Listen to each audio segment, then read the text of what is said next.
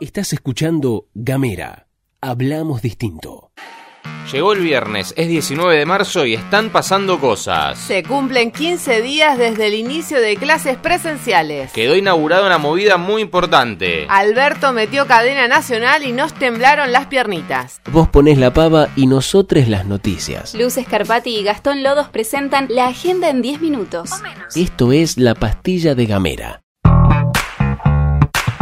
Se cumplen dos semanas desde el inicio de clases presenciales en la provincia y autoridades educativas y sanitarias van evaluando el impacto de la actividad en el sistema sanitario. En ese sentido, la ministra de Educación, Analía Cubino, indicó que desde el inicio de clases hasta ahora, del total de 50.000 personas entre estudiantes, docentes, personal de maestranza de todos los niveles y modalidades que están circulando por las escuelas de manera alternada, 500 personas han tenido que ser aisladas, es decir, un 1% acumulado. Sin embargo, desde el SUTEF advierte sobre un aumento en la curva de contagios. Horacio Catena, referente de la entidad gremial, puntualizó que hay 300 docentes vacunados que pertenecen a grupos de riesgo. Afirmó que en muchos establecimientos los protocolos no se cumplen ni se provee de elementos de sanidad que deben llevar los propios docentes. Los docentes del Colegio Provincial de Educación Tecnológica de Río Grande firmaron en el día de ayer un acta durante la mañana y se retiraron del establecimiento suspendiendo las actividades durante ese turno ante la aparición de un caso sospechoso. Analia Cubino señaló que no aplicaron el protocolo como se viene haciendo en todas las instituciones de la provincia y el propio director de la escuela reconoció lo mismo. La titular de la cartera educativa adelantó que profundizarán el acompañamiento del equipo educativo de ese colegio. Cambiamos de tema porque inauguraron un consultorio de salud integral en Ushuaia. Se trata de un consultorio amigable para que las personas travesti, trans y no binarias tengan acceso a la salud. Esto es en el CAPS número 3. Los profesionales médicos vienen trabajando junto a la organización Red Diversa Positiva hace tres años para concretar este espacio. La intención es que el consultorio, además de acceder a todo lo que tiene que ver con la salud física, también se pueda trabajar diferentes dimensiones de salud como social y psicológica. Además, el CAPS contará con un equipo interdisciplinario para atender pacientes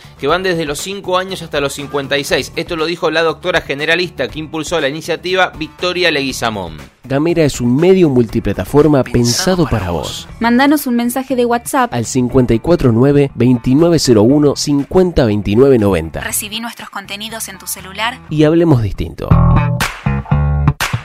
Finalmente todos los datos y las presunciones fueron confirmadas en la noche de ayer. Después de haberse juntado con les gobernadores, el presidente de la República habló en cadena nacional para contar cómo está la Argentina de cara a la pandemia y en ese marco Fernández dio rango de confirmación oficial a lo que se viene planteando en distintos foros. Por un lado que la vacuna no está llegando en los niveles que debería y por otro que se viene la segunda ola. En la cadena nacional explicó la situación en relación a las dosis de la vacuna contra el coronavirus.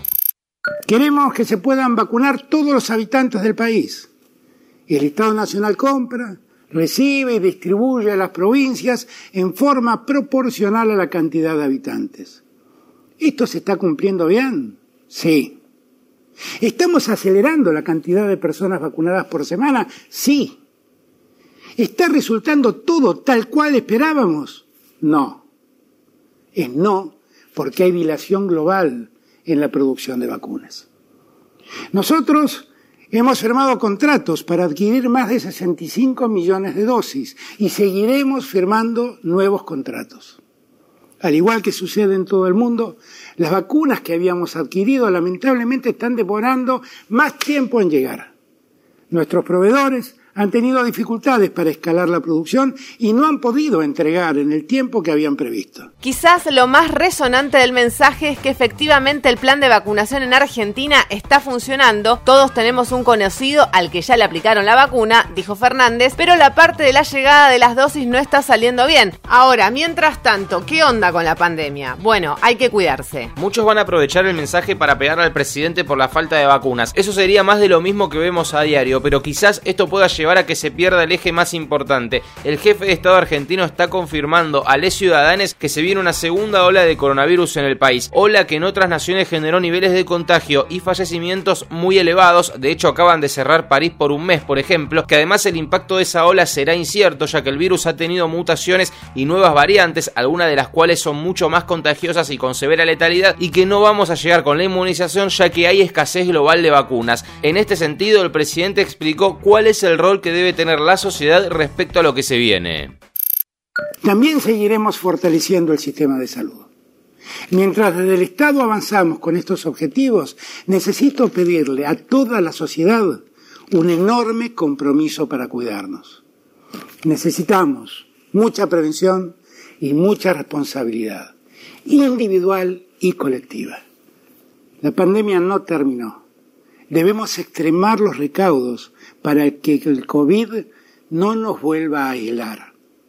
Si toda la sociedad se cuida, vamos a lograr que el impacto de la segunda ola sea lo menos dañino posible. Si bien remarcó el laburo que se hizo para ampliar el sistema de salud y que no colapse durante 2020, Fernández puntualizó que donde no hay cuidado colectivo, cualquier sistema de salud puede desbordar y que la actitud de cuidarnos es clave mientras logramos que lleguen las cantidades de vacunas que necesitamos. Respecto a la reunión con los gobernadores, no se puede decir que haya grandes novedades. Más bien se confirmó que continuará el cierre de fronteras, que habrá reducción de vuelos, aunque no se sabe mucho más sobre eso, que se deberá extremar medidas de control de las fronteras y como siempre que se junta un gobernador con un presidente hubo muchos elogios y alabanzas. Hay que cuidarse para que el COVID no nos vuelva a aislar, dijo Fernández, frase que hoy tiene un peso muy grande, sobre todo en este 19 de marzo en el que se cumple un año del primer aislamiento social preventivo y obligatorio a nivel nacional. Antes de irnos te vamos a contar una noticia muy muy importante para la microeconomía, para el bolsillo. La Municipalidad de Ushuaia iniciará este viernes una feria de carnes a precios populares. Se va a desarrollar en el Centro Cultural Esther Fadul entre las 10 y las 18 horas. La misma va a contar con todos los cortes y va a estar abierto a todos los vecinos y vecinas que se acerquen al edificio que está ubicado, recordemos, en la calle 2 de abril al 1577. Todos los cortes van a tener un precio de entre un 40 y 35% más económicos que en los negocios negocios convencionales. Van a estar disponibles además bolsones surtidos de entre 5 y 10 kilos, además de los cortes tradicionales, achuras y los especiales. Ahora sí, nos vamos, nos despedimos, hasta la próxima. Chau.